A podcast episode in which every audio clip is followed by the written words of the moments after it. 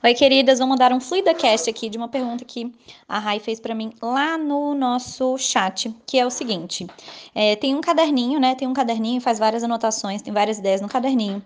Aí tem um bloco de notas no celular. Aí faz algumas anotações num documento no computador. Tem um outro bloquinho que fica no escritório e aí você anota. E aí você acaba tendo um milhão. Você até anota as suas ideias, mas suas ideias estão dispersadas em vários lugares. E aí você não sabe o que fazer, porque às vezes você tem que anotar no celular, que é a única coisa que está na sua mão, mas às vezes você prefere botar no papel, porque talvez é uma coisa que você queira rabiscar. E aí você fala, putz, tem um milhão de ideias, todas essas ideias ficam dispersadas, o que dispersas, o que, que eu faço?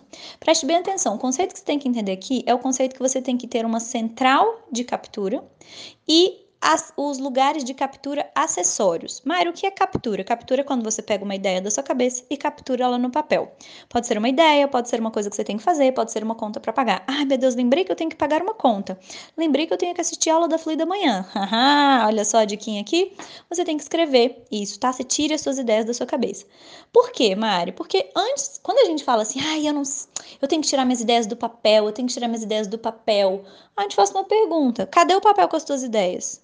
Se não tem papel com as suas ideias, vai ficar difícil a gente tirar as ideias do papel. Então você precisa registrar as coisas que seu cérebro cria. O seu cérebro cria coisas incríveis, ele dá para você. Se você não anota, perdeu, foi-se embora. Mas existe um jeito certo de anotar. E esse jeito certo de anotar é o seguinte: você vai ter um lugar onde vai ser a central das suas capturas, onde você vai levar as capturas que você faz nas ferramentas acessórias para lá. Então você vai escolher uma ferramenta. Eu sugiro que essa ferramenta seja digital e que você consiga acessar ela do computador e do seu celular. Por quê? Tá na sua mesa do seu escritório. Teve uma ideia que você anotou no papel, porque era um mapa mental, um rabisco que você queria fazer. Colocou lá naquele papel? Beleza, você tem lá.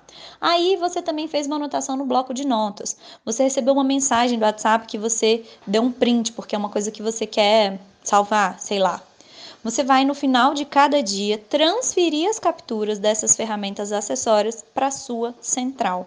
Então, o que você tem que fazer é ter uma rotina, um processo diário de capturar as coisas que você capturou em ferramentas que taram, ficaram dispersas para a sua central de capturas. E essas outras ferramentas você vai se livrando delas. Não é para você ter um bilhão de papeizinhos de rascunho em cima da sua mesa do seu escritório com um milhão de ideias que você nem olha para elas. Elas vão se acumulando, se acumulando, se acumulando e é, você não consegue transformar essas ideias em nada concreto. Por quê? Porque você anota no papelzinho e depois você não olha.